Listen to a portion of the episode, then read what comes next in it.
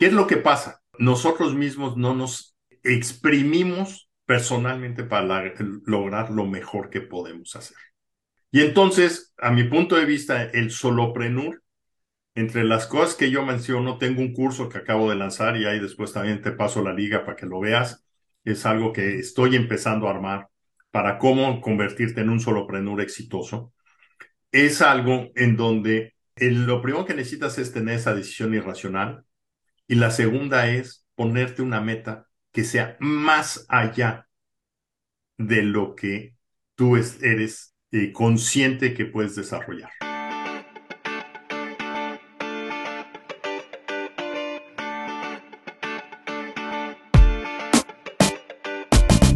Buenos días, soy Juan Manuel Aguaxin y esto es Digitalizados, el podcast donde platicamos sobre los retos que la era digital nos plantea.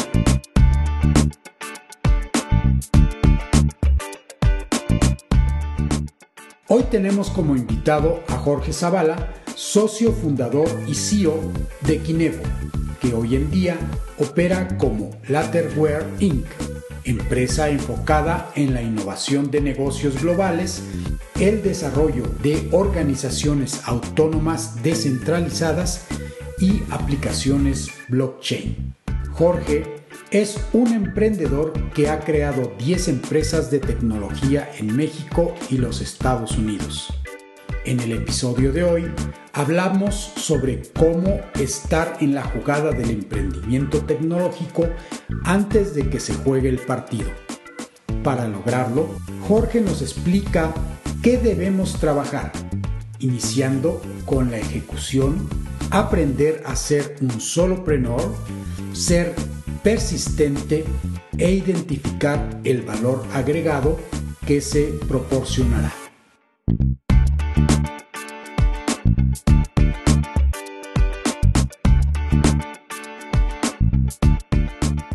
Hola, muy buenos días a todos y bienvenidos a un nuevo episodio de Digitalizados. Hoy tenemos un invitado muy particular, alguien a quien seguramente muchos de ustedes conocen y yo diría que este invitado es todo un guerrero porque le ha entrado con todas las ganas desde hace mucho. Yo he seguido su carrera y he visto las cosas que ha hecho y pienso que han tenido un impacto importante no solo en México, sino en Latinoamérica y también en los Estados Unidos, porque él se encuentra en los Estados Unidos. Tenemos como invitado a Jorge Zavala. Bienvenido Jorge, me da mucho gusto tenerte hoy en Digitalizados.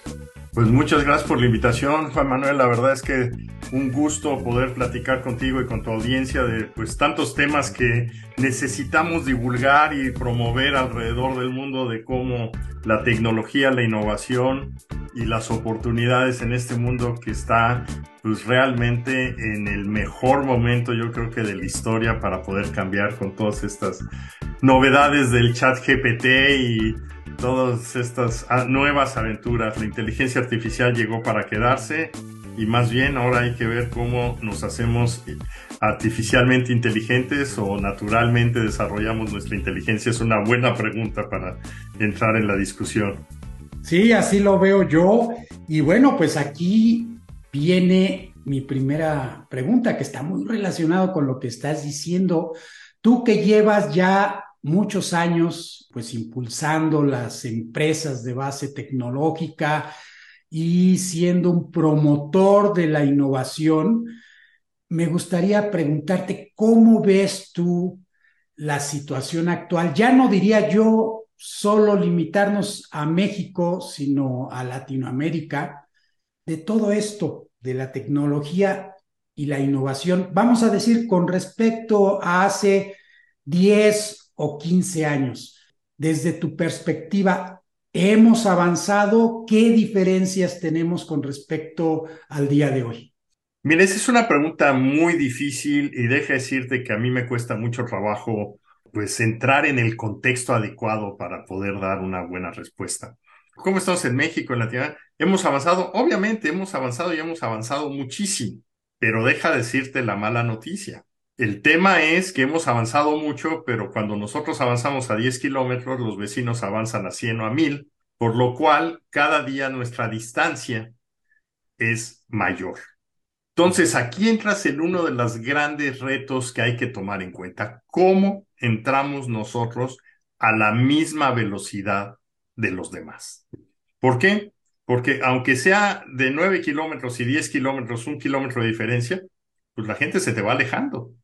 Mi experiencia cada que regreso a México, yo llevo ahorita 18 años viviendo aquí en Silicon Valley, pues cada que regreso a México, pues es un realmente un golpe fuerte, porque sí, ves que hay cosas buenísimas, o sea, si tú te fijas la cantidad de nuevos startups que existen, la cantidad de nuevos fondos de inversión, platicas con la gente y todo el mundo habla de esas cosas, pero pues te das cuenta de que hay personas que están hablando de algo que pues yo lo escuché hace dos años y pues apenas es noticia en el entorno local. Y esto es uno de los grandes problemas que no nos damos cuenta. O sea, debemos dejar de pensar en que vivimos en un mundo aislado, vivimos en un mundo absolutamente global. Estamos totalmente interconectados. Y la pregunta es, ¿cómo platicamos con la gente que está hasta mero adelante? Recientemente estuve en una conversación, me decían, oye, no, es que en inteligencia artificial y en big data y todos esos temas no hay contenidos en español. Y pues entras en una realmente eh, análisis muy difícil, muy difícil.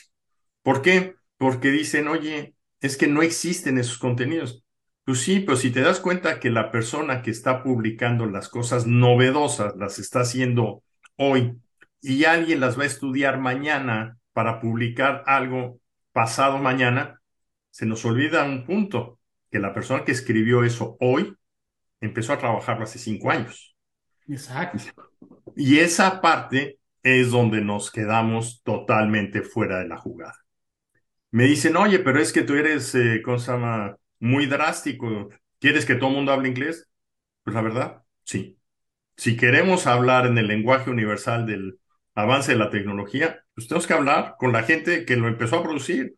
Yo tengo la fortuna, y ahí deja decirte, de haber podido tener la oportunidad en 2005, 2006 y 2007, que empezaba todo este movimiento masivo de startups, pues estar en una de las primeras presentaciones de Eric Rice, cuando ni siquiera soñaba escribir su libro de Lean Startup. Yo tengo una copia beta del libro de él que me la dio para que le diera sus opiniones. Y te das cuenta que eso tardó tres años en escribir su libro, desarrollarlo y hacerlo, pero eso no lo vemos porque nosotros nomás vemos que ya salió el libro, pero esos tres años para atrás. Y ese es el mismo caso que tuve con Alex Osterwalder en el libro de Business Model Canvas, que, o Business Model Generation, que es el título del libro. Un libro extraordinario que, todos deberíamos leer. Exacto, y mi nombre aparece entre los 393 personas que leímos el manuscrito. Ahí dices, ¿cómo aprendemos a estar en la jugada, pero antes de empezar el partido? y eso es lo que yo quisiera que realmente la gente nos diéramos cuenta, porque cuando dicen, es que yo voy a escribir algo del libro que salió publicado hace un año, pues deja decirte que ya lleva cinco años de atraso y entonces no, están tomando todo ese tiempo que estás mencionando de preparación. Y además lo van a escribir, hay un tiempo y todavía el tiempo de publicarlo, pues ya va a ser no completamente obsoleto, pero ya no va a ser una novedad. Y eso es algo de lo que yo sí quisiera ver, pues cómo nos metemos a esa velocidad. Y aquí deja decirte que no es algo eh, difícil. Ahí ¿Cómo veo a la gente? Pues acabo de estar de, vacaciones este diciembre, estuve, tuve la oportunidad de estar un, un, mes en la Ciudad de México y sus alrededores, fui a todos los estados alrededor de la Ciudad de México. Y una de las cosas con que todos los amigos y emprendedores que estuvimos platicando es cómo rompemos este ciclo que tenemos que hacer. Y ahí me gustaría que tú me ayudaras a promover una de las locuras nuevas que estamos manejando. Hay un lugar aquí en Silicon Valley que se llama el Hacker Dojo. El Hacker Dojo es uno de estos lugares emblemáticos que hay en Mountain View, que se pues, empezó por ahí del 2006 o algo por el estilo, y lo que empezaron ellos fue a hacer uno de los primeros hackatones, cuando todavía los hackatones ni siquiera estaban de moda, que se llama el Super Happy Dev House, que es un día completo de hackathon, y al final del día donde todo mundo se pone a trabajar cosas, y aquí déjame poner otro, otro comentario sarcástico en esto. Eh, en México decíamos, vamos a ir a un hackathon y lo que hacemos es que vamos y vamos a, decimos, a ver, vamos a hacer grupos y vamos a trabajar 25 gentes y vamos a ponernos de acuerdo. Y entonces mi, mi perspectiva de eso es que llegas a México a las reuniones y todo el mundo está poniéndose de acuerdo de que se van a poner de acuerdo para que no estén de acuerdo. Y entonces no pasa nada durante el día. Cuando tú vienes a un hackathon aquí y ves que llega una persona, se sienta en una mesa y empieza a programar y a las seis horas tiene un programa completo de un juego de video, de hacer una prueba psicológica, de cómo mover eh, cosas con un robot. O sea, la persona es altamente productiva, es altamente creativa, lo que le llaman los ICs, es el término aquí, son individual contributors, son personas que contribuyen individualmente en hacer estas cosas. Y ahí, eh, al final del día, en este Super Happy Dev House, hay una sesión para cerrar el hackathon, que se llaman Lighting Talks, en donde, pues normalmente en estos eventos, los más chiquitos tienen 100, 150 participantes. He estado en dos de ellos que han tenido mil participantes, o sea, imagínate mil personas, cada quien individualmente produciendo algo interesante. La producción de cosas que ahí suceden es paranoico, es genial. Y al final del día, pues asigna la última hora para que en lapsos de cinco minutos pase la gente a presentar lo que hizo. Cuando tienes 150 personas y van a pasar seis, estás hablando de que es menos del 5% de las personas que tienen la oportunidad de compartir lo que hicieron. Entonces, una de las cosas que empezamos a hacer en Hacker Dojo ahora en estas últimas fechas fue tener esto en hacer los puros Lighting Talks todos los viernes en la noche. Y esos Lighting Talks le decimos que pues, son cambia el mundo cinco minutos a la vez. Presenta una idea de qué quieres hacer, un robot nuevo, quieres hacer un nuevo interfase de cómo comunicarte con el chat GPT, quieres hacer una, un nuevo lenguaje de programación. Porque hay que ver que pues, lenguajes de programación han aparecido como champiñones en los últimos años. O sea, no todos han sido exitosos y no todos son populares, pero hay muchos. Y entonces, aquí una de las cosas interesantes en, esa, en ese evento de Lighting Talks es que lo estamos haciendo broadcasting. Y una de las cosas que andamos buscando es, tú que estás muy relacionado con la comunidad académica, cómo hacer estos eventos en una forma continua los viernes. Imagínate tú, tú, has visto esos grandes eventos en televisión que hay el día de, de Año Nuevo, en donde empiezan en Australia eh, a pasar una hora todo lo que está pasando en Australia y después la siguiente hora en el siguiente uso horario y a lo largo de 24 horas recorren el mundo entero. Siguiendo el sol, como se dice. Follow the sun, exacto, siguiendo el sol. Y entonces aquí nuestro sueño es, esto se llama Hype Train. O sea, ¿cómo lo hacemos para que en cada ciudad alguien organice un evento de este tipo y se vayan transmitiendo? Y esto hay toda una metodología de trabajo que vamos a empezar a difundir para que empecemos a hacer. Imagínate que gente de Argentina empieza a las seis de la tarde y dice vamos a hacer algo y después gente en Chile que es una hora más tarde y después gente en Colombia que es una hora más tarde y después gente en la Ciudad de México y después gente en Chihuahua que tiene una hora de diferencia con la Ciudad de México y después cerramos con Montaviu y tenemos seis horas de estar transmitiendo estos Lightning Talks en donde en cinco minutos la gente tiene que dar una buena presentación. Es un ejercicio que cuando decimos en dónde estamos, debemos aprender eso. Es algo más pequeño que un TED Talk, incluso más pequeño. Sí, o sea, TED Talk son 17 minutos, aquí son 5. Y esto es genial. Y tú lo conoces, hay, el, el evento este de Focus Nights que se inventó en México. Ahí, la verdad, a mí me encanta ese evento en que en siete minutos alguien platica un fracaso. Y puta, eso cuando decimos siete minutos y son tres personas diciéndolo y nos platican esto y sucede en tantas ciudades del mundo que ahorita llevan más de 160 eh, ciudades diferentes, esto realmente genera una gran base de datos, una gran base de conocimiento, que es lo que tenemos que aprender a hacer. ¿Cómo lo ves? No, pues está muy interesante y definitivamente nos vamos a sumar a este esfuerzo. Y como bien lo dijiste, aquí en el medio académico con el que tengo contacto, pues lo vamos a difundir para que esto vaya tomando cada vez más fuerza. Y pues esto está muy relacionado con lo que mencionabas al principio. No vamos a la misma velocidad y ya ni, no digamos a la misma velocidad, no vamos con la misma aceleración, porque hay una aceleración que no estamos tomando en cuenta. Eh, si alcanzamos la misma velocidad, pues ellos ya aumentaron su velocidad desde hace algunos años.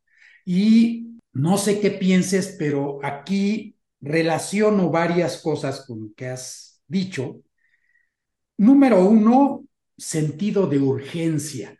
Siento que muchas veces en nuestro país y en Latinoamérica no tenemos ese sentido de urgencia de es necesario que saquemos las cosas, sino que muchas veces nos esperamos a tener el toro de frente y ahí es cuando decimos, ahora sí me tengo que mover.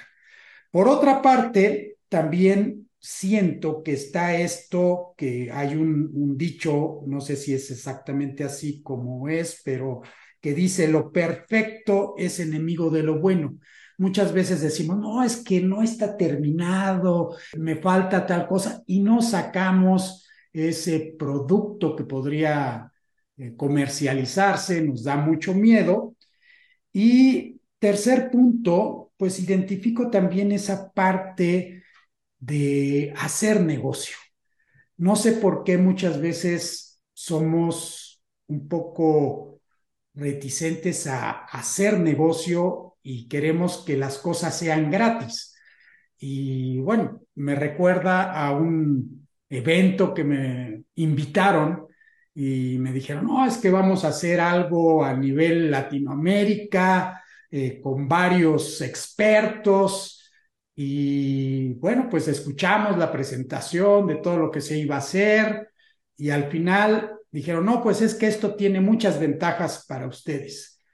Les vamos a dar un diploma de que participaron en este evento. Y yo dije, wow, voy a invertir en mi cálculo, eran como 160 horas de trabajo y me iban a dar un diploma. Yo digo, bueno, cuando das una conferencia te invitan, pues por supuesto, pero pues ya un esfuerzo de esa magnitud para un diploma, pues como que dices, no rima, ¿no? Entonces, estos tres elementos siento que son parte a lo mejor de los stoppers, como se dice, ¿no? De que podamos alcanzar esa misma velocidad o, o al menos próxima a la que podría encontrarse en, Estados Unidos o otros países desarrollados. No sé si tú puedas comentar algo al respecto sobre estos tres puntos o sobre otros, ¿verdad? Que estés tú pensando.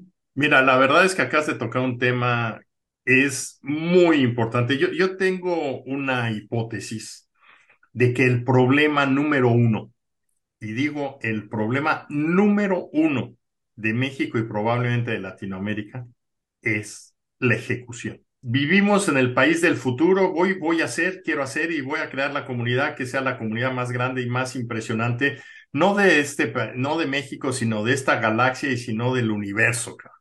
Y hay algo que yo le llamo que es, estás tú perdido en la gran figura, en la gran imagen. Y este es un tema que viene de, derivado de una actividad que estoy ahorita precisamente en una etapa bien interesante.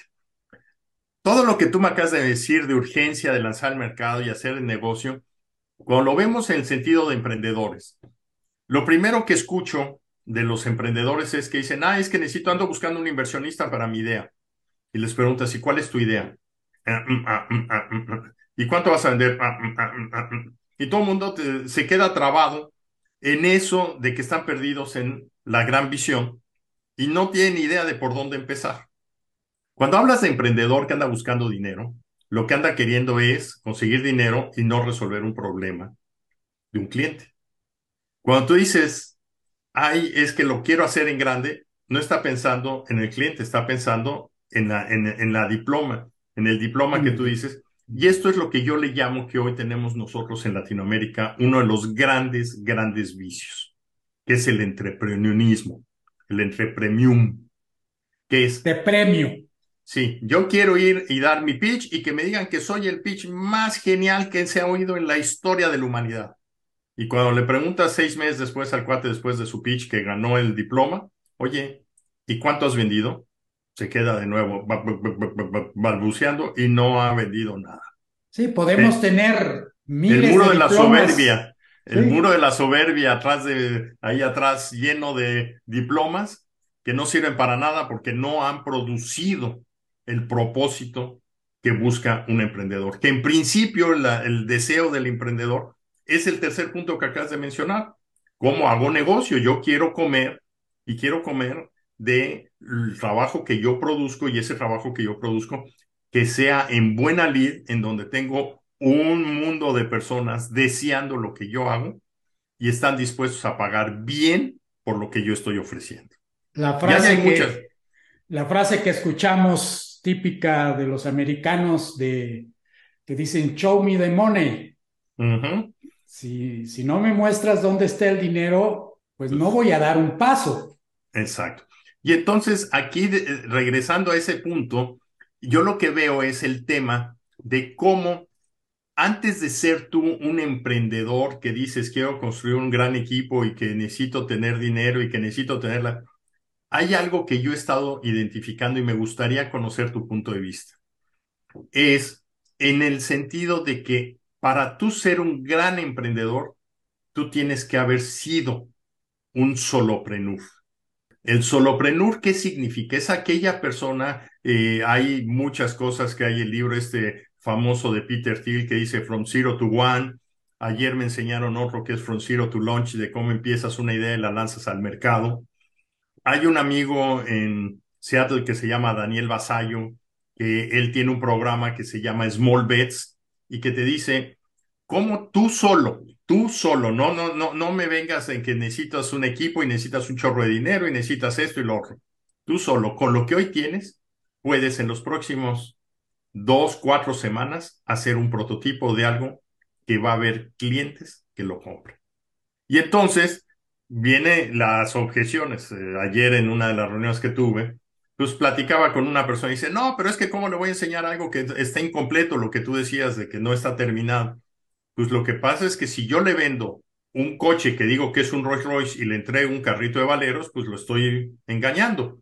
Pues si le digo, oye, como lo hizo Tesla, Tesla, el, este Elon Musk, ¿cómo vendió el primer coche que hizo eléctrico? Agarró, hizo un coche muy low profile, lo vendió diciendo que era un prototipo y vendió dos mil de ellos a 100 mil dólares y la gente sabía que no era un coche de producción. Y hubo dos mil personas que pagaron 100 mil dólares por tener el Tesla, el primer modelo que hubo, que era hecho por Lotus en Inglaterra. Y pues era un buen coche, funcionaba, pero definitivamente estaba lejos de ser el Tesla que hoy compras, que es un carro con todas las cosas de la ley y una calidad impresionante. Hagaron por ver, como se dice. Exactamente. Y esto es algo en lo que tenemos que ver. Entonces, para mí el soloprenur es aquella persona que va a ser capaz de tener una idea, darle vueltas para averiguar si esa idea es útil, encontrar a las personas que están dispuestas a comprar el producto en su etapa temprana. ¿Por qué? Porque muchas veces me dicen, ah, es que yo tengo un producto, una gran idea, lo voy a hacer en la etapa temprana y quiero írselo a vender a las grandes corporaciones que no están esperando un, producto eh, bueno, sino quieren un producto perfecto y además barato. Y cuando empiezas, ni eres bueno ni eres barato. Y entonces, pues lo que tienes que encontrar es una audiencia que sabe que está teniendo algo que es eh, experimental, es de prueba, pero después de que pasas por el primer cliente, lo empiezas a hacer bien, tienes 10 clientes y lo mejoras, y tienes 100 clientes y lo mejoras, cuando llegas al cliente 1000, ya tienes un, producto de producción de una calidad extraordinaria, a un precio razonable, no necesariamente el más barato, porque algo de lo que tenemos que entender es que lo más barato no es lo mejor. Ese es el producto de un proceso de evolución que lleva mucho tiempo. Y regresamos al punto que dijimos hace rato. Cuando queremos nosotros ver un coche que se hizo eh, de altísima calidad, pues sí, pero tenemos que ver cómo se hizo el primero. Y el primero pues, no fue un coche de altísima calidad y con trabajo después de, de dos, tres veces que lo arrancábamos, a lo mejor fallaba y tenía muchos otros problemas que pues teníamos que ir resolviendo un problema a la vez. Y esto es algo de lo que yo sí siento en ese sentido que tenemos que trabajar. ¿Cómo? En los programas que hay hoy de emprendimiento, antes de hacer un programa de emprendimiento, hagamos un programa de solo emprendimiento. Tú solo en el próximo mes, ¿qué cosa vas a hacer? Del principio al final. Conocer los 360 grados que tú tienes de ver cómo se hace el producto, cómo se desarrolla, cómo se vende, cómo se eh, financia, cómo se opera, cómo lo entregas al cliente y cómo haces que el cliente cuando encuentra un problema y te habla, en vez de que digas, híjole, me escondo, pues no, oye, ayúdame porque ese problema lo tengo que resolver y tú ya lo descubriste. Tú eres el cliente que me va a ayudar a hacer esto maravilloso. Y a lo mejor a cambio de eso le regalo después la siguiente versión del producto o le doy un descuento en el próximo vehículo que compra o en el próximo producto que compra, lo que sea pero es algo que tenemos que aprender y ahí son esos 360 grados que son necesarios aprender. Una vez que lo aprendes, tú puedes ir y decir así, voy a, armar un equipo más grande y voy a hacer algo más interesante, porque ya tienes la experiencia suficiente para recorrer el camino completo. Mira, en lo que dices, también me llama mucho la atención eh, esto que viene a mi cabeza, que es finalmente el emprendimiento, pues es como un partido de tenis. Se necesitan dos para jugarlo, ¿no? No se puede únicamente tener un solo lado. El primero, el soloprenor, como lo mencionas, pues tiene que lanzar la pelota y tener alguien del otro lado que, que le responda. Y yo muchas veces a los chicos, cuando me preguntan sobre el emprendimiento, les digo, bueno, pues es que tienes que realizar aquello que estás proponiendo hasta las últimas consecuencias. Haciendo la analogía con el tenis, es, pues tú tienes que sacar, ¿no? Tienes que lanzar la pelota. Mientras no lances la pelota, no vas a ver si hay alguien del otro lado quien te la va a regresar. Muchos se quedan levantando la raqueta y, dicen, no, pero es que mira, no hay nadie del otro lado. No lo sabes, ¿no? O levantan la raqueta y dicen, no, pero es que mira, la pelota, pues no es una pelota de tenis, es una pelota de esponja, no va a llegar. Yo les digo, tú hazlo hasta las últimas consecuencias. Pégale a esa pelota, que pase la red y vamos a ver qué responde el otro lado.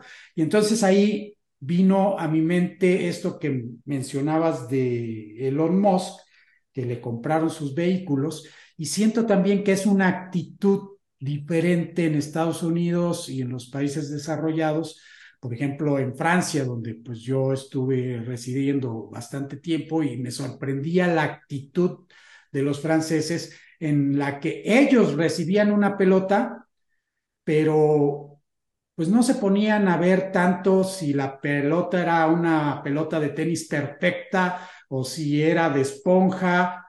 Ellos decían, a ver, esta pelota es francesa, sí, ahí te va. Le doy el raquetazo y te va de regreso. Y siento que muchas veces en nuestro país y en Latinoamérica hace falta también ese segundo jugador que crea en ti, ¿no? Y obviamente nos hace falta a nosotros ser necios, porque muchas veces, por ejemplo, cuando alguien me ha querido vender, algo a mí, no insisten demasiado y yo me quedo con eso de, si me hubiera dado un empujoncito más, se lo hubiera comprado. ¿Qué opinas de esto? Mira, eso es definitivamente es una necesidad, es bien importante y, y deja decirte, todo el mundo habla, uno de los de, eso de las grandes imágenes, la gran visión es, vamos a crear el ecosistema. E, esa es una de las frases que me encanta oír, que todo el mundo dice, ah, es que estoy creando un ecosistema. El ecosistema se crea, ¿sabes cómo? Cuando dos personas empiezan a hacer algo y hay un metiche metido ahí viendo y entonces ese metiche empieza a descubrir que eso es interesante y le gusta y se agrega. Y cuando esa persona que se agregó empieza a platicar con los tres, agarra y dice, quiero lo que estás haciendo me gusta, yo puedo comprarlo, yo puedo, quiero trabajar en tu empresa, quiero invertir en tu empresa. Y entonces empiezan a platicarlo y hay un cuarto persona que está ahí de observador viendo de qué se trata y llega el, cuarto, el quinto y el sexto. Y cuando volteamos a ver, existe un ecosistema. Pero todo el mundo piensa que los ecosistemas es como si llegas a Costco y compras tres de este, dos de otro y cuatro de otro, los pones en, el, eh, en, en un lugar y ya con eso haces un ecosistema. Eso no es cierto. El, ecosistema implica engagement, implica amalgama, implica comunicación, interés de los que están jugando y eso se hace uno por uno, paso a paso. Y ahí lo que tú dices de ese segundo jugador, definitivamente, cuando nosotros, el primer enemigo que tenemos en México para poder hacer grandes empresas es que todo mundo, y deja de decirte, ese enemigo es, es culpa del emprendedor, lo primero que me dicen, ah, es que voy a ir con las grandes empresas, voy a ir con eh, las empresas de Slim, voy a ir con las empresas de Servige, voy a ir con las... y les voy a vender lo que yo hago. Esas empresas son el peor enemigo que tenemos. Y no es porque quieran ser lo enemigo, aunque a lo mejor sí, pero mm, seamos optimistas y pensemos que no. Es que estos cuates lo que ellos quieren tienen un poder de compra, un volumen de compra y un historial gigante, en que dicen, oye, pues si tú quieres jugar conmigo, pues tienes que ser de los grandotes y pues ahorita tú eres un chiquito y yo lo que voy a hacer es exprimirte. Y eso sucede no en México, sucede en todo el mundo. El grande no es la primera persona que te va a ayudar a desarrollarte. Aunque tengan sus programas de eh, ¿cómo se llama? responsabilidad social y aparezcan en televisión y digan, ay, estamos ayudando, la realidad es que eso no es cierto. Y eso es la primera cosa que el emprendedor debe saber la primera persona que está dispuesta a comprarte algo, cuando tú quieres, es alguien que lo necesita, sea chico o sea grande. Entonces no es el tamaño de la empresa, sino la necesidad y la urgencia que tú ya habías mencionado que deben tener. Yo, he trabajado con grandes empresas, eh, eh, arranqué yo de las 11 empresas que llevo yo en mi carrera, dos de ellas, ahorita me acuerdo así de bote pronto, eran grandes corporativos, gigantes corporativos. Y llegué y me dijeron, oye, es que tenemos este dolor. Y la única persona que sabía cómo curar ese dolor era yo. Y entonces, pues no, ellos no andaban hablando de que yo soy el grandote y tú el chiquito. Es, necesitamos resolver este problema. Y esto es algo de lo que tenemos que hacer que los emprendedores entiendan. En el mundo de la academia, el punto es que muchas veces el tema es yo quiero escribir un paper y ya con escribir el paper, pues es parecido al Entrepremium, ya tengo mi medallita, voy a aparecer ahí en el Sistema Nacional de Investigadores y me van a dar 30 centavos más de sueldo. Y en vez de que digamos, como lo hizo Google, en que, oye, este algoritmo funciona y ve cómo cambió el mundo. Y ve hoy, a 20 años de distancia o a 25 años de distancia de esa situación, cómo hoy está volviendo a empezar a ver cómo diablos sacan la siguiente Next Big Thing, porque el competidor grandote que tiene está buscando cómo hacer el nuevo sistema de búsqueda, en donde todo el mundo está elugubrando. Ahorita si dijéramos, alguien sabe cómo va a ser el mundo de, de la búsqueda dentro de un año, pues la verdad es que quien me diga lo que quiera, tenemos que esperar a ver qué pasa, porque va a haber muchas sorpresas en el camino. Y a lo mejor va a surgir como muchos casos anteriores. El ganador es un chiquito que aparece por ahí, que se empieza a colar entre los pies de los gigantes y cuando voltea a ver es del tamaño de uno de los grandotes. Y eso probablemente sea algo de lo que va a pasar. No es la primera vez cuando aparecieron los procesadores de texto, no sé si tú te acuerdas cuando empezaron las computadoras, pues había 800 procesadores de textos y hoy pues hay dos y pues son dos gorilas, pero para llegar a ser gorilas tuvieron que empezar y empezaron en chiquito cada uno de ellos. Entonces, esto es otra de las cosas que tenemos que aprender. Las grandes cosas no empiezan grandes, empiezan en chiquito y es lo mismo que mencioné del ecosistema. es uno, son dos, son tres, y ahí entra el tema que tú mencionaste. ¿Qué tan rápido es aceleración para poder traer más gente a la mesa? Y eso es adopción. Y esto es algo que ojalá pudiéramos tener una receta. Hay muchos eh, memes y muchas eh, gráficas que yo he visto ahí por muchos lados en que dicen, oye, para la televisión se necesitaron no sé cuántos años para que llegaran el millón de, eh, de usuarios y para Twitter no sé cuántos, y para Facebook, y ahorita para TikTok es el, y el ganador en esta semana, pues es el chat GPT, pero cada vez va a ser más rápido, y esto va a seguir sucediendo y pues es parte de lo que tenemos que jugar. Ahora, ganar no necesariamente significa ganar. Algunos de esos, a la hora que ganan, la velocidad los mata y pasa por encima de ellos, y viene un tercero que es el que aprovecha todo ese know-how y ese conocimiento. Pregúntale a Yahoo, estuvo en su momento de reinado y hoy pues ya ni existe. Sí, increíble que una empresa de esa talla pues ahora esté en la situación que está.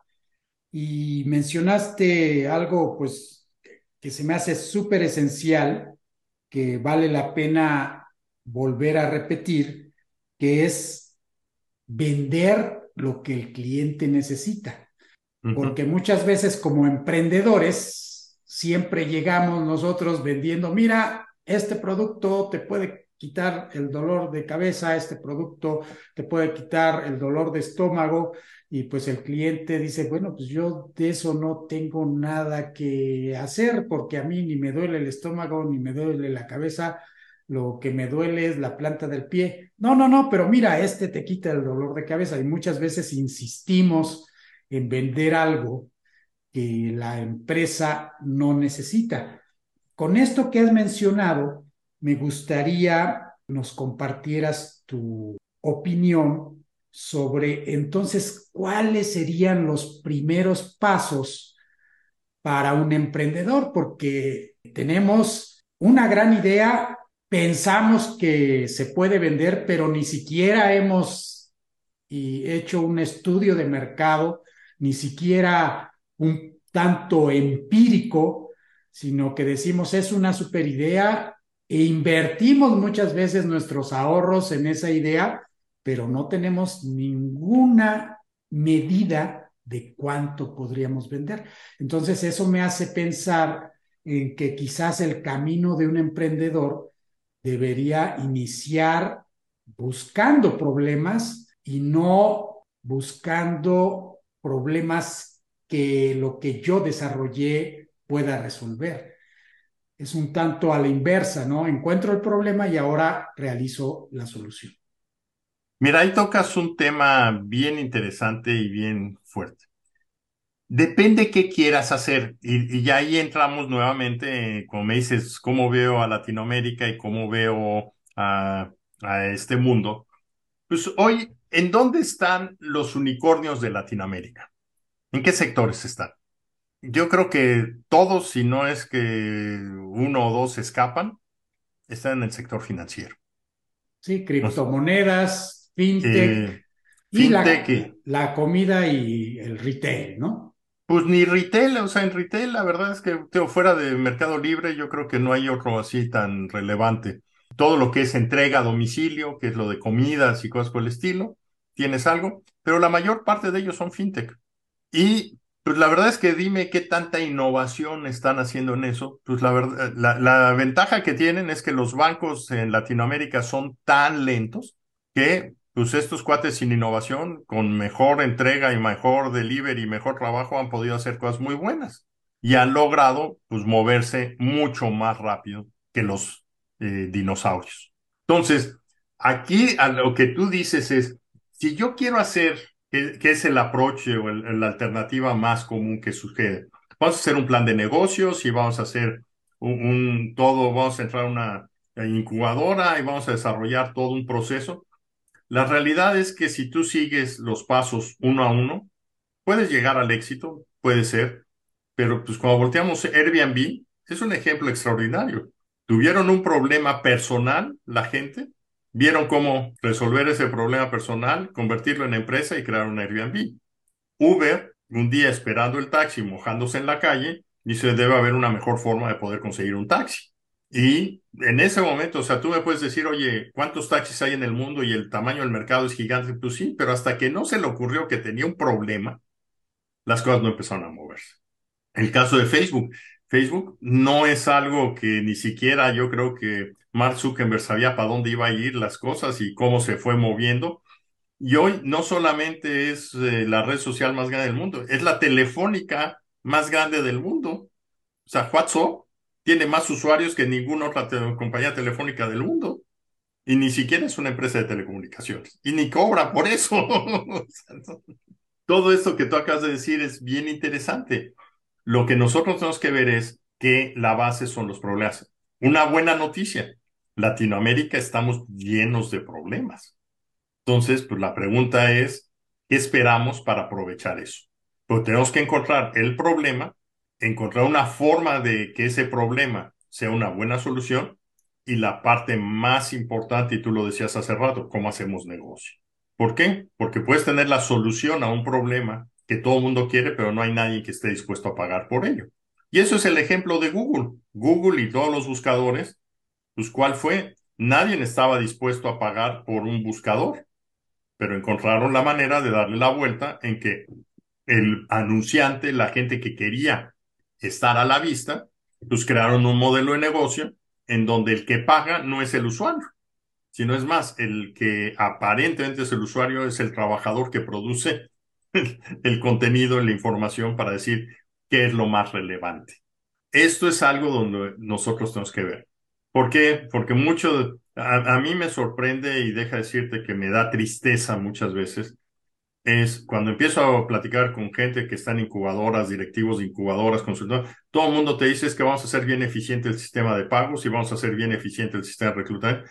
Pues si no tienes un valor agregado, si no tienes algo que valga la pena, podrás ser lo más eficiente de, vas a ser lo más eficiente en un mundo que nadie te va a pagar por ello. Y esa parte obsesiva que yo siento en Latinoamérica de la optimización y de la eficiencia, pues no es el mejor ejemplo que pudiéramos ver. Estados Unidos no se presume de ser uno de los países más eficientes del mundo. California es uno de los lugares más caros del, del mundo. ¿Y por qué es caro? Pues porque las cosas que valen la pena son caras. Claro, y ahí regresamos a lo que decíamos antes. No es el lugar más eficiente, es el lugar donde las cosas suceden, las cosas se hacen y no se quedan como en nuestros países latinoamericanos, como lo vemos en muchos lugares, una casa que empezaron y se quedó ahí en blog, ya nunca la repellaron, nunca le pusieron puertas por X o Y razón, pues no llegaron al final. Ahora, aquí entro en otra paradoja Veíamos este ejemplo de Google, eh, incluso pues un poco Tesla y Twitter también, en el que se inicia un negocio en el que no estás ganando. Bien al contrario, estás perdiendo, pero estos emprendedores tuvieron esa fe de que eso se puede hacer negocio y muchas veces ni siquiera sabían exactamente cómo, como lo mencionabas para Google, ¿no? Tenemos un buscador y no era tan sencillo como esta frase, pero un poco así, fue de decir, bueno, pues ya tenemos una gran idea y ahí vemos después cómo hacemos negocio. Entonces tenemos esta paradoja de, tengo algo que es muy bueno, pero no sé todavía cómo voy a hacer negocio y surge la pregunta, bueno, ¿cuánto tiempo podemos aguantar así? ¿O cómo sabemos que en el futuro sí vamos a poder hacer negocio? Mira, ahí, ahí en la manera que lo presentas es muy complicado y la verdad es que eso, yo creo que Google no sería ni el mejor ejemplo ni Tesla porque yo creo que ellos encontraron su camino andando mucho más rápido que el caso de Amazon, por ejemplo. Amazon por muchos años perdió y Amazon hoy tenemos que verlo que uno de sus dos grandes negocios más importantes que tiene no es la venta de libros, es la logística y es los sistemas de cómputo. O sea, es, es impresionante cómo Amazon hoy tiene más participación de mercado que los gorilas de IBM, eh, Google y Microsoft en el terreno de infraestructura tecnológica. O sea, ellos tienen, eh, AWS es el líder en su mercado ¿Y de dónde nació AWS? Era, era el, la capacidad excedente que tenían cuando no había temporadas de ventas. Y descubrieron un nicho de mercado que se convirtió en su mejor negocio. Entonces, ese es un buen ejemplo de algo que no sabemos cómo va a empezar ni cómo va a seguir. Y yo creo que ahí tenemos nosotros que buscar ese tipo de situaciones. Encontrar un buen problema, y eso, la, la verdad es que ahí deberíamos encontrar alguna eh, solución interesante. O sea, a mí me encantaría que los académicos pensaran en ese tipo de cosas, porque seguramente vas a encontrar que hay muchas soluciones valiosísimas en las universidades que se están empolvando. Y la cuestión es cómo traemos esas soluciones a un mercado donde la gente necesita. Cómo aprendemos a hacer cosas diferentes, cómo aprendemos educación. El tema de educación, ahorita tú me decías antes de que entráramos aquí a la plática, pues el caso del TEC de Monterrey. El caso del TEC de Monterrey, déjame aquí hacer una crítica ácida al respecto. ¿eh? Eh, el TEC de Monterrey cambia de modelo de educación cada semana, para mi punto de vista. O sea, cada que platico con alguien del TEC de Monterrey dice, el nuevo modelo de, pues ya me río porque digo, pues ¿de cuál? ¿El de ayer, el de hoy o el de mañana? Pero por el otro lado, ¿cuántos estudiantes han sido casos como en el caso de Stanford? Stanford ha producido estudiantes que han creado Udemy, han creado Udacity, han creado Ed, han creado no sé cuántas plataformas que son hoy impresionantemente valiosas para la educación. Y aquí yo diría, parte de lo que tenemos que salirnos es ver lo que sabemos hacer y cómo salimos nosotros a hacer negocio. México yo creo que es el país de pedir permiso. Y la mejor prueba es la manera en que la tecnología se desarrolla. Vamos a hacer factura electrónica. Ah, bueno, vamos a pedir al, al gobierno que legisle la factura electrónica y que haga esto y que haga lo. PayPal cuando empezó lo que dijo es cómo hago un mecanismo distinto de pago y cuando voltearon a ver, pues fue un monstruo que cambió la forma de pagos. Y nunca fueron al Congreso en Estados Unidos a decir, oigan, cambien las reglas para que nosotros tengamos éxito. Ellos tuvieron éxito y después las reglas cambiaron. El caso de Uber o el caso de Airbnb, los dos son casos. Primero ellos tuvieron éxito y después se cambiaron las leyes. Entonces, algo en lo que nosotros tenemos que ver es, necesitamos liderazgo, necesitamos que las personas tomen el hecho de decir, yo voy a hacer algo exitoso. Y por eso regreso al tema del soloprenur. El soloprenur es la persona que es capaz de hacer algo que es exitoso. Y si nosotros decimos que para que seamos exitosos tenemos que tener, el caso que hay en, tú lo conoces, la ley de emprendimiento. No es cierto, o sea, Hewlett Packard y Bill Gates y Steve Jobs, nadie de ellos dependió de la ley de emprendimiento de Estados Unidos. Y todos ellos empezaron con las uñas, haciendo cosas en el garage.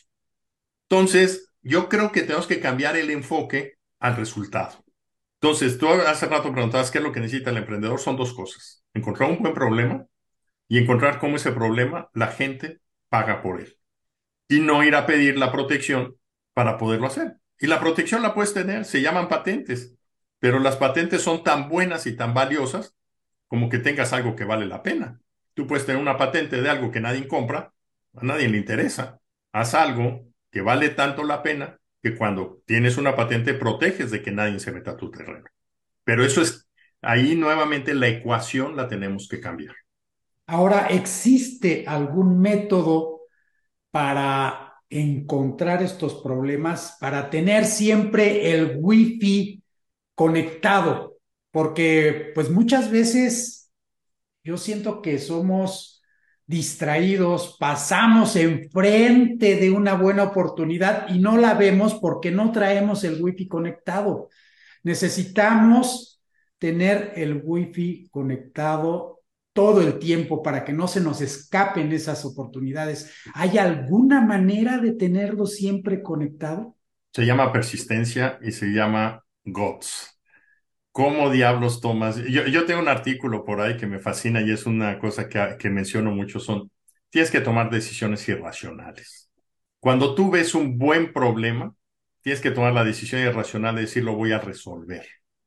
¿Y por qué digo irracional? Porque no tienes ni los recursos ni la capacidad para poderlo hacer. pero en el momento que te dedicas, te enfocas y le pones galleta, lo haces. Steve Jobs y Steve Bosniak no tenían recursos para hacer la empresa que hoy soy la empresa más grande del mundo, que es Apple. Y empezaron a hacer una computadora con lo que tenían en el taller de los, de, en el garage de los papás de uno de ellos. Y empezaron a hacerla y tuvieron la fortuna de irse a presentar a Hewlett Packard y como buen dinosaurio, que no era tan dinosaurio como llegó a ser, que ahorita ya es un eh, baby dinosaurio de nuevo, no era tan fuerte. Y, se reinventó. Se reinventó y dijeron esto pues, no nos interesa y ellos se metieron y empezaron a hacerlo. Y esa historia se repite, o sea, lo mismo les pasó a, a Pesci Fries de, Google cuando un día, eh, siendo estudiantes de Stanford, fueron y platicaron con Héctor García Molina, que era un mexicano que dirigió su tesis, fueron a ver a la gente de Yahoo para ofrecerle y venderle lo que tenían ellos de sus algoritmos para poder hacer búsquedas y la gente de Yahoo se rió de ellos. Dijo, oye, nosotros tenemos cosas mejores. Y sorpresa, por palabras eh, directas de Héctor García Molina, un día que le preguntamos varios amigos, ¿y tú qué opinabas? ¿Sí tenían una mejor tecnología Yahoo? No, tenían mucho mejor tecnología la gente de Google que no sabíamos, ni ellos, ni yo como director de tesis, que éramos mejores. Fíjate que aquí mencionas algo interesante que me hace pensar en el segundo episodio de Digitalizados, que fue con un tocayo tuyo y gran amigo mío, Jorge Sosa, quien es alguien muy exitoso en el medio financiero. Ahora ya no está en Hong Kong, pero en esa época estaba en Hong Kong. Y me decía, fíjate que aquí los mexicanos son muy apreciados porque todo mundo nota que cuando tenemos un problema, ellos dicen, ah, pues le podemos mover por aquí, por allá, dice, encuentran una solución. Mientras que los demás como que tienen esa visión de si no es así y así y así, no se puede hacer. Dice, y el mexicano pues tiene esa capacidad de encontrar una solución en situaciones complejas. Quizás en parte porque pues, vivimos en situaciones complejas muy seguido y cuando vamos a un ambiente como el de Hong Kong, pues decimos, oye, pues aquí está muy facilito, ¿no? Puedo, por supuesto que lo puedo hacer. ¿Piensas que esta es una de las características que nos distingue a los mexicanos, a los latinoamericanos? Mira, hay una anécdota en los laboratorios de HP, HP Labs. Hay un buen amigo, Cipriano Santos, él estudiamos juntos en Canadá, y él eh, llegó a ser uno de los investigadores más conocidos, el investigador mexicano de más alto nivel en HP eh, Labs. Y dice que una de las cosas que era genial para él era recibir una llamada de parte de los eh, fundadores de Hewlett Packard, de Hewlett o de Packard, en que le decían, oye, tráete a los bomberos mexicanos porque tenemos un problema. Los bomberos mexicanos era el equipo que tenía Pano y, sus, y varios mexicanos trabajando ahí. Y llegaban y les decían, tenemos este problema. Y se ponían a resolverlo. Dicen, perfecto, ya está resuelto, ya está todo caminando. Ahora, decían los directivos, háganos un favor, háganse un lado porque ahí vienen los hindús para quitar los alfileres y dejar esto que funcione siempre. Muy buena anécdota. Entonces, yo creo que eso, lo que tocas decir es cierto, y esta es una prueba fehaciente de esa. Los mexicanos somos capaces de resolver problemas muy difíciles, pero somos pésimos para dejarlos operando. Y yo creo que algo de lo que deberíamos hacer, pues es, ahora que además hay una cantidad de hindús eh, llegando a México por muchas razones, pues debemos juntarnos con ellos para trabajar en equipo y uno hace la cosa que sabe hacer bien y el otro hace la otra cosa que sabe hacer bien y juntos lo hacemos mejor.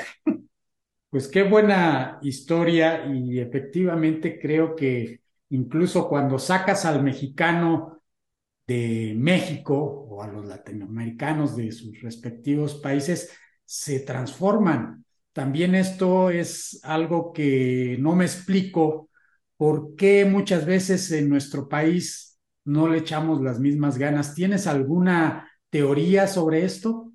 Mira, ahí, ahí entras en otro punto interesante y regreso a mi insistencia de que tenemos que hacer programas de solopreneurs.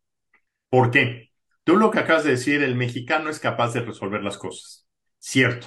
Pero a ver, yo invito a que cualquiera de las personas en la audiencia haga un momento de reflexión y se acuerde de ese jefe que tenía en el hígado, que siempre llegaba a tu oficina y te decía, oye, necesito para mañana que me hagas el reporte de... Y te pedí algo que era absolutamente ilógico, imposible de poderse llevar a cabo en las próximas 24 horas del día. Y tú le decías, pues no es cierto, no se puede, estás loco, necesito como 20 personas y necesito tres meses para hacerlo. Y el jefe decía, bueno, mañana nos vemos porque necesito el reporte. Y llegaba al día siguiente y tú tenías el reporte terminado. Eso es una decisión irracional. ¿Qué es lo que pasa? Nosotros mismos no nos exprimimos personalmente para lograr lo mejor que podemos hacer. Y entonces, a mi punto de vista, el soloprenur, entre las cosas que yo menciono, tengo un curso que acabo de lanzar y ahí después también te paso la liga para que lo veas. Es algo que estoy empezando a armar para cómo convertirte en un soloprenur exitoso. Es algo en donde lo primero que necesitas es tener esa decisión irracional y la segunda es ponerte una meta que sea más allá de lo que tú eres eh, consciente que puedes desarrollar. Y esto, la realidad es que tu jefe, y eso en México es famosísimo de que somos el, la, gente que más trabajamos en el mundo, estamos más tiempo en las oficinas, no somos muy productivos, pero estamos mucho tiempo ahí. Pero una de las cosas es que tenemos jefes irracionales que te piden cosas irracionales para hacer al día siguiente. Yo en mi experiencia personal, te lo puedo decir, mi primer proyecto no había salido de la carrera cuando me contratan en el Instituto de Investigaciones Eléctricas y me dice el director del Instituto de Investigaciones Eléctricas, dice, oye, tenemos la oportunidad de presentar un prototipo en 90 días de cómo hacer un sistema para controlar la energía eléctrica del país. ¿Te animas a hacerlo? 90 días. Mugre Squinkle, que estaba apenas en el último año de la carrera y que me iba a tener que poner a trabajar. Y armamos un equipo de cuatro personas que en 87 días tuvimos un prototipo que le presentamos al director de Comisión Federal de Electricidad. Y ese equipo controló la energía eléctrica por más de 25 años. Fue algo impresionante en que lo hicimos con una presión tremenda. Ahí después podríamos hacer un podcast exclusivo de ese escenario, porque las discusiones y las situaciones y, todo el mundo diciendo, vamos a hacer el análisis del estudio de la... Todo eso, y yo decir, tenemos 90 días el estudio no se hace, hay que actuar y hay que hacer esto y hay que hacer lo otro. Y fue pleito tras pleito tras pleito con toda la gente que estaba alrededor. Cuando tuvimos éxito, ah, tuvimos éxito todos, pero eso sí, mientras estabas tú, todo el mundo participaba para hacer que no pasara. Claro, sí, a posteriori, sí. ya cuando sucedieron las cosas, todo el mundo contribuyó. Y muchas veces eh, no recuerdo en qué libro lo leí, pero es uno de los puntos que remarcaba, ¿no?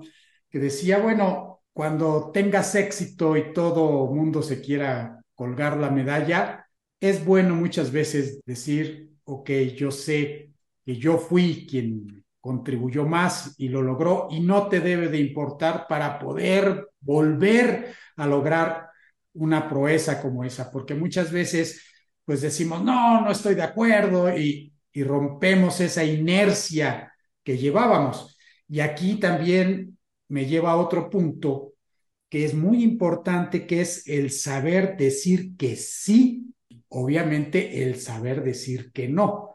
En el sí, muchas veces nos da miedo, eh, sabemos que quizás lo podemos hacer, pero como no lo hemos hecho antes, preferimos decir que no.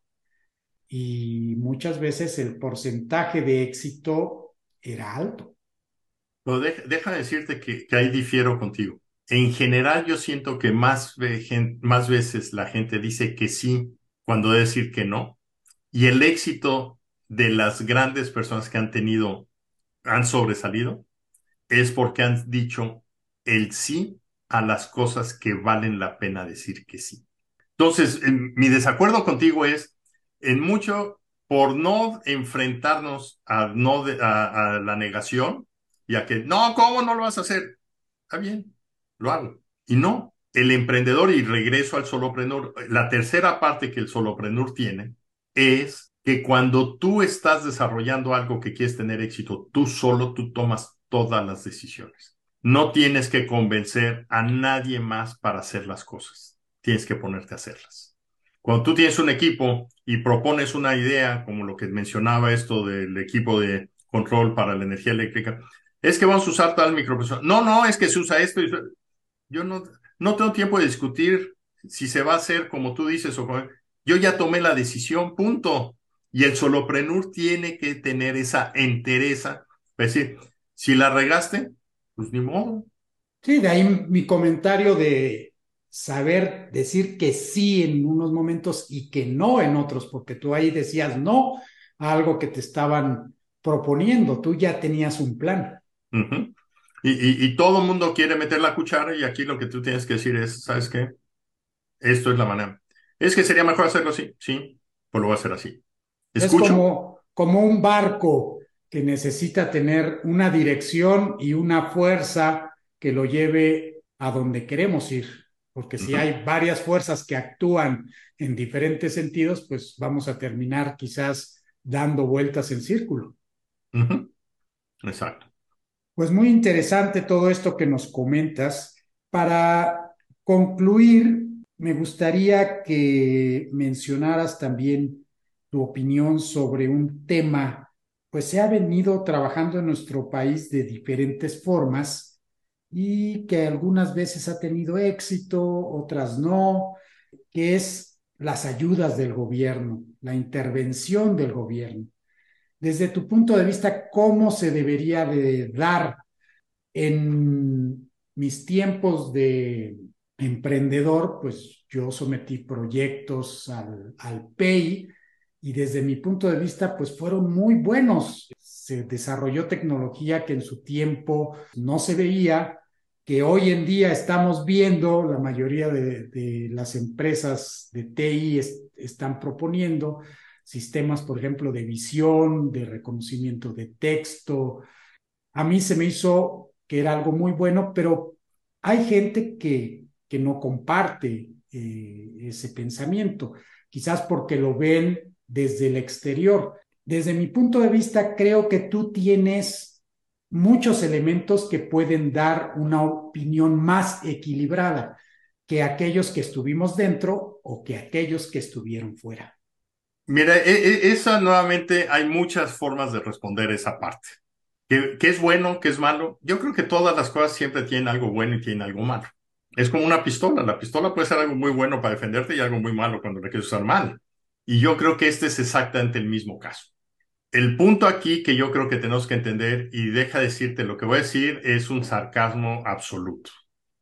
Yo creo que hoy tenemos el mejor gobierno del universo en México. Y tú dirías, ¿qué? Alguna gente diría, sí, estás loco. Hay muchos que en el populismo. La realidad es que lo que hizo eh, este, este gobierno fue muy fácil, decirle a todo mundo, no te voy a ayudar, ráscate con tus uñas. Y esto yo creo es muy bueno. Muy bueno, ¿por qué? Porque a final de cuentas no estamos perdiendo el tiempo en enfocarnos en algo que no nos va a llevar muy lejos. Y la realidad, lo que decíamos muy al principio de esta conversación, es tenemos que entrar a la aceleración de cómo se mueve el mundo, que es cómo nos enfocamos no en hacer la tecnología, sino cómo nos enfocamos en hacer que la tecnología sea útil para la humanidad.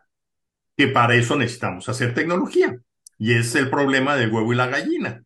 Y el punto es, si nosotros nos enfocamos a buscar el beneficio, pues ¿por qué no hablamos con la gente que sabe cómo hacer esto? Tú me dices, vamos a hacer cosas en reconocimiento. Hoy lo que hay en reconocimiento de voz es espectacular.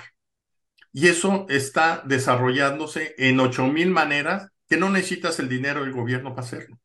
Di una clase la semana pasada, en una clase en línea con estudiantes de toda Latinoamérica. Y un ejemplo que me ponía una persona es que dice, es que yo necesito que mi gobierno me dé dinero para poder hacer un programa para dar apoyo psicológico a las personas. ¿Para qué te necesitas el dinero del gobierno? pues es que yo necesito conseguir psicólogos que quieran hacerlo eh, y no tengo, eh, la gente que lo va a recibir no tiene dinero para pagarlo y la gente que no tiene dinero para pagarlo, pues eh, que el gobierno lo financie. le oye, y si consiguiéramos a un psicólogo y a 10 personas que necesitan esto y que empecemos a mostrar el beneficio, ¿cuántas otras alternativas habría para conseguir dinero? Por patrocinios, por donativos, porque la gente pague por eso. Y hay 800 modelos de negocio posibles. ¿Por qué te enfocas a que tiene que hacerlo el gobierno? Y para conseguir a un psicólogo y a 10 participantes, ¿cuánto dinero necesitas? La realidad es que no necesitas un centavo. No, pero es que necesito hacer una plataforma tecnológica. En 10 minutos le mostré cómo podía hacer una plataforma tecnológica pagando 9 dólares mensuales. ¿Quieres probarlo? Aquí están 20 dólares para que tengas para dos meses. Eso es algo que no hacemos. Y esto que tú me estás diciendo ha creado una extraordinaria dependencia de algo que no necesitamos. Y regreso entonces al tema. ¿Cómo hacemos solo prenures? ¿Cómo esta persona agarra y lo prueba? Yo platiqué alguna vez en Singularity University con unas personas de Holanda que me dejaron boquiabierto. Decían, estamos nosotros desarrollando una aplicación para ayudar a ciegos en un momento de su vida. ¿Y en qué consistía? Era una aplicación que ponías en un teléfono celular que cuando el ciego quería ayuda, le picaba un botón al teléfono, se prendía la cámara y empezaba a ver lo que estaba alrededor y alguien en el mundo contestaba esa llamada y le iba narrando estás en tal lado, vas, eh, síguete de frente, quieres comprar un jitomate que esté bueno, a ver, mueve la cámara para la derecha, para la izquierda, súbela, bájala, agarra ese jitomate, ese, e, ese jitomate es el que tú necesitas, agárralo y llévatelo. ¿Sabes cuántos usuarios tenía esa plataforma? Tenía 500 mil personas que ayudaban a millones de ciegos que hay en el mundo. Qué buena idea. Y es algo que lo puedes hacer hoy sin prácticamente sin ningún costo. O sea, el costo de armar la plataforma para hacer eso lo hace un estudiante de segundo año de carrera. Y el impacto que tiene es genial. Obviamente, no, tú, no tienes que tener el dinero del gobierno, no tienes que tener un montón de cosas. Enfócate a resolver el problema. Y esto, a tu pregunta, es muy clara. Busquemos cómo generamos valor. Dinero hay mucho en el mundo lo que tenemos que hacer es buscar en el lugar correcto. Buscar cómo generamos valor, mostrarlo a alguien que lo sepa apreciar y ese alguien podría contribuir económicamente para desarrollar. Pues muy interesante todo esto que hemos platicado, Jorge. Creo que hay muchas experiencias valiosas, comentarios muy pertinentes y pues ahora me gustaría pasar a la parte final de este podcast, que es muy breve y que toca más el lado personal. Pero para no alejarnos tanto sobre de este tema del emprendimiento y la innovación, pues yo sé que tú has tenido varios roles eh, en estos dos temas. Eres alguien que ha innovado, eres alguien que ha emprendido diferentes empresas y eres alguien que ha ayudado a otros a poder emprender e innovar. Háblanos sobre los momentos más difíciles que has tenido en tu carrera. ¿Cuál es ese momento o esos momentos que fueron particularmente duros? Mira, yo, yo creo que eso es una de las eh, experiencias más interesantes. Te puedo platicar, la última empresa que tuve en México fue una empresa que surgió de una conversación en un café en unas condiciones bien divertidas porque había yo infringido un, una regla de procedimiento de una corporación gigante y me hablaron para reprimirme. Y a la hora de la represión me dicen, lo que pasa es que necesitamos proveedores como tú que sepan cómo reaccionar correctamente. Tu reacción después de que hiciste algo que es incorrecto nos muestra que tienes una ética profesional muy fuerte para poder hacer las cosas correctas.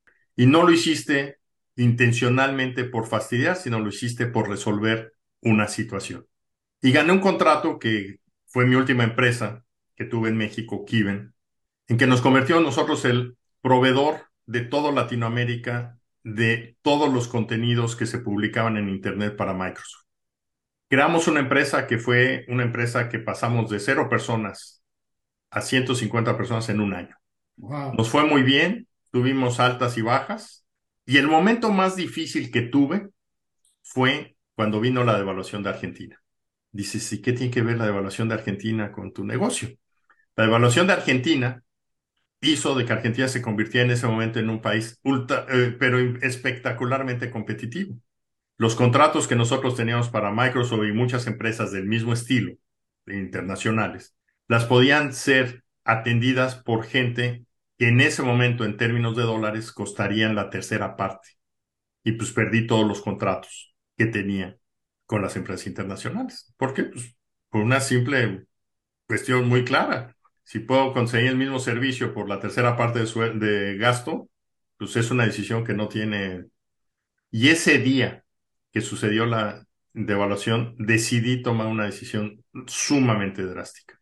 Me junté con mis socios, les dije, señores, esto llevamos una empresa que es muy exitosa, vamos muy bien, tenemos capacidad financiera para liquidar a todos los empleados en este momento y pensar qué vamos a hacer de nuevo. La reacción de mis socios fue, estás loco. Y nuevamente fue una decisión de que digo, no, esto no es algo que yo esté considerando si su punto de vista, es algo que vamos a hacer a partir de este momento. Y a partir de ese momento y 24 horas después, la empresa la cerramos. Fue la mejor decisión que he podido tomar en mi vida. ¿Por qué? La gente que teníamos era gente de lo mejor que consiguió trabajo en menos de 48 horas después de, que cerramos la empresa. Y les ayudamos. Lo que hicimos fue compartir la lista de todos los nombres, contactos, teléfonos a todos nuestros competidores que siempre nos querían robar a la gente. La gente se quedó contenta. La gente se quedó contenta, la liquidamos con todo lo que la ley implicaba y cuando hubo posibilidades de dar un poco más lo hicimos. Y yo me quedé tranquilo. Pero es muy difícil cuando ves que llevas cinco años construyendo algo que va muy bien y que algo que está fuera de tu control te va a hacer. Competidores míos que no hicieron eso se fueron a la quiebra uno o dos años después y tardaron varios años en pleitos legales con empleados, en temas legales para pagar. Y la decisión, yo andaba tranquilo, feliz, buscando cuál era la siguiente. Muchas veces aprender a matar un proyecto en el momento correcto es la decisión más difícil de tu vida supiste reconocer esa tormenta que se avecinaba. Totalmente. Ahora, si nos vamos del otro lado, ¿cuál ha sido uno de los mejores momentos que has vivido en tu carrera? Ese momento, wow. Híjole, pues mira, ya hay muchos. La verdad es que cuando me invitaron a dirigir el programa de Tegma, en que me dijeron, oye, la idea esa que algún día estuvimos rebotando en viajes y entrevistas con gente del gobierno, y ahí es cuando tú preguntas, oye, ¿el dinero que daba el gobierno es bueno o malo? Pues fue una experiencia increíble. O sea, el gobierno con el presidente Fox decidió crear la aceleradora de negocios y tomó mi opinión de que lo hiciéramos en el lugar más difícil del mundo, que era el Silicon Valley. Y cuando tomaron esa idea, dice, oye, pues si ese es el lugar más difícil del mundo, ¿te animarías tú a dirigirla? Híjole, son de esas cosas en que, por un lado, entras y te entra el síndrome del impostor. No, eso, es, eso no es para mí. Por el otro le dice, oye, qué oportunidad más increíble. Y ha sido la mejor oportunidad que he tenido en mi vida de cómo traer a más de 700 empresas de México a que conocieran cómo era el Silicon Valley, empresas que ha habido de todo, muy exitosas, empresas que han crecido, empresas que eh, no, no, no pudieron triunfar, hubo de todo, pero la experiencia y la satisfacción de voltear a ver cientos de empresas que aprendieron algo de lo que nosotros le pudimos mostrar. Y, no digo que nosotros les enseñamos, les mostramos. Cada quien tenía la obligación de aprender. Sí, recuerdo esos tiempos de TECBA y considero que fue un programa también muy interesante. Y bueno, es como todo. Se dice que de 10 empresas, una va a tener éxito. Estos números no sé si sean de Estados Unidos o de México. ¿Tú tienes números más concretos para México de qué porcentaje de empresas tienen éxito? Mira, en general e, e, e, ese es un tema que se habla mucho. O sea, cuando tú lanzas empresas, eh, de 10 empresas, dos van a ser outstandings, cinco van a estar ahí medio que sí, que no, y tres van a morir. Y entonces, pues esas dos que tienen el éxito más grande son las que van a llamar la atención, las cinco que están en medio, pues, ay, ni quien se entere de ellas, y las dos muertas, pues menos, o sea, esas desaparecieron y listo. Y eso es típico, o sea, en las grandes, eh, en los fondos de inversión que andan todo el tiempo buscando, pues, cuáles son las grandes empresas, pues tradicionalmente ellos saben que tienen dos o tres empresas en su portafolio por cada diez que van a hacer algo espectacularmente único. Ahora, ¿cómo eres tú en el día a día? ¿Eres alguien que trae todo el tiempo el wifi prendido? que estás buscando siempre nuevas oportunidades de, de innovar, de hacer negocios? ¿O ya ahorita que has emprendido y que tienes tus empresas, dices, bueno, pues ya me voy a tomar un break y lo voy a tomar más tranquilamente este tema de emprender e innovar?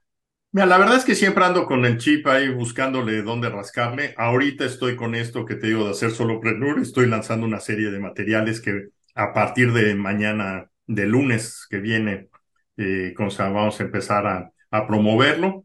Y la intención es cómo generar, o sea, mi, mi target es, mis ingresos de este año van a venir de actividades que voy a hacer solo que es un cambio absolutamente radical. En mi experiencia en las 11 empresas que he hecho, eh, que he hecho anteriormente, siempre he trabajado con equipos extraordinarios de gente. He tenido la facilidad o la habilidad o, la suerte, llámale como quieras, de poder integrar equipos extraordinarios. Y ahorita tengo la decisión de que quiero probar esto, en donde la semana pasada di una plática de, de esta idea y les digo, el primer cliente de ser solopreneur soy yo convencerme a mí mismo de que yo puedo hacer solo un, un negocio que me va a dar de comer para el año que viene y que voy a estar feliz haciéndolo, ha sido un proceso nada trivial, pero te puedo decir una cosa, que estoy sumamente motivado y siempre ando con eso. Me gusta mucho, tengo eh, tiempos en donde tengo mucha holgura para dar eh, pláticas y ver a mucha gente y ahorita como soloprenur estoy enfocado a una sola cosa eh, no pelo el 90% de las cosas que me están pidiendo y estoy con toda la intención de ver que esta idea nueva va a levantar por sí sola. ¿Cómo es un día en la vida de Jorge Zavala? Para empezar, son días largos. Tengo la mala costumbre de dormir muy poco. Regularmente despierto entre 4 y 5 de la mañana. Entre 4 y 5 de la mañana o 4 y 6 de la mañana me pongo a ver cosas en Twitter, en leer, eh, ver eh, correos, contestar información. Y después de eso, tengo ahorita en los últimos dos meses con esto de Soloprenur, tengo una rutina en que dedico una parte a desarrollar en los contenidos que estoy haciendo, otra parte en desarrollar la audiencia y otra parte en revisar cómo la gente está aceptando lo que yo estoy eh, promoviendo. Y normalmente a las 9, 10 de la noche eh, acostumbro mucho asistir a uno, ¿qué te puedo decir? Dos, tres eventos aquí en Silicon Valley, pues de ahorita ya después de la pandemia ya regresamos a la vida eh, activa de estar en, en la calle. Normalmente voy dos, tres eventos a la semana para conocer gente, platicar, interactuar con ellos. Y pues, los fines de semana buscar, tenemos una comunidad de mexicanos aquí en Silicon Valley que cada rato pues hacemos cosas de ir al campo a, correr, a caminar. Yo no soy muy deportista, pero soy muy alborotador, entonces estoy con ellos. Me gusta ir a comer los, los fines de semana con la comunidad latina. Y pues tengo, en general tengo una, un, un hacia la comunidad latina siempre y ahorita lo que hice fue cercarme en el soloprenur a la comunidad emprendedora de Estados Unidos o de internacional Estoy en un grupo que somos más de 2.500 solopreneurs que estamos trabajando en esto y la verdad estoy fascinado metido en ese tipo de cosas. Entonces, mis días son, me gusta hacer esas cosas, dedico eh, un mes al año más o menos a tener relaciones de vacaciones con la familia, con los hijos y pues tener la oportunidad que cada día aprendo más de lo que tengo de mis hijos en que ellos están metidos en el tema de tecnología, en el tema de emprendimiento y pues, tener conversaciones con ellos me enriquece muchísimo. Qué bien. Y ahora que mencionas Silicon Valley y el fin de la pandemia, ¿cuál es tu perspectiva de Silicon Valley? Se dice que pues Silicon Valley ya no va a ser lo que era antes de la pandemia porque muchas personas se fueron y que había una desaceleración. ¿Tú compartes estos comentarios? Absolutamente no. Yo creo que Silicon Valley, como todas las cosas, Silicon Valley ha sido un lugar que se ha sabido reinventar muchas veces. Desde que empezó en los 30, 40 con todo ese movimiento, el crecimiento de, todo lo que fue el silicio, después todo el crecimiento del software, todo el crecimiento de biotecnología.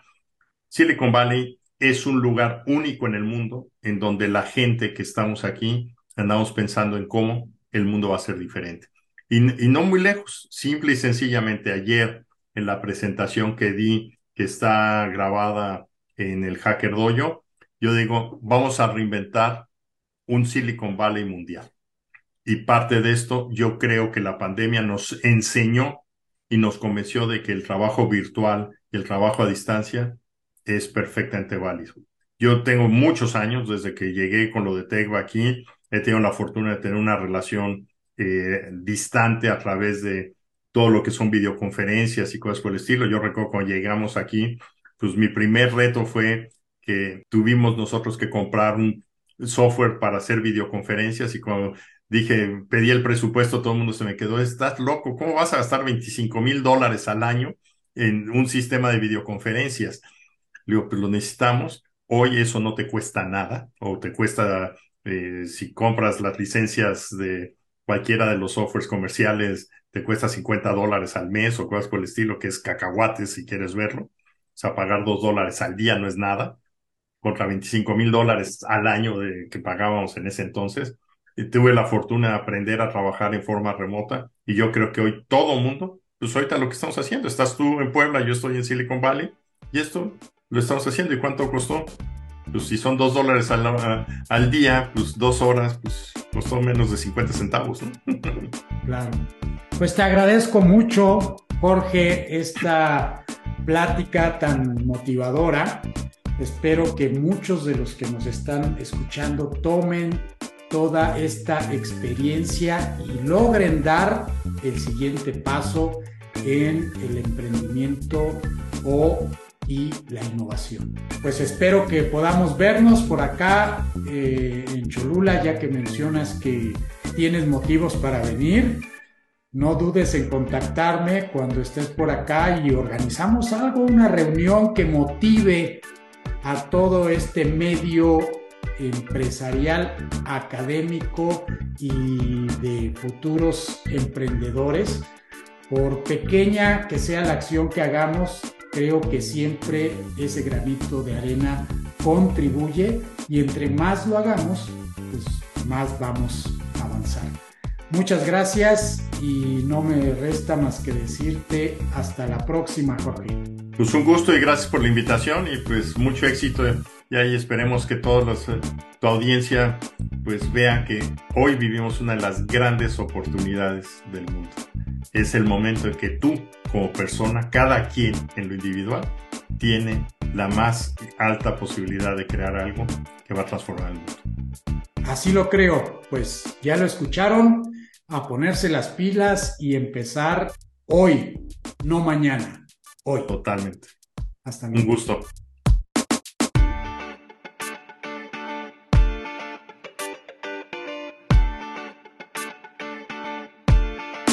Este fue el episodio número 66 de Digitalizados. Pueden encontrar más información sobre Jorge Zavala a través de nuestra página web digitalizados.mx o en la descripción del episodio en Spotify, Apple Podcasts o Google Podcasts.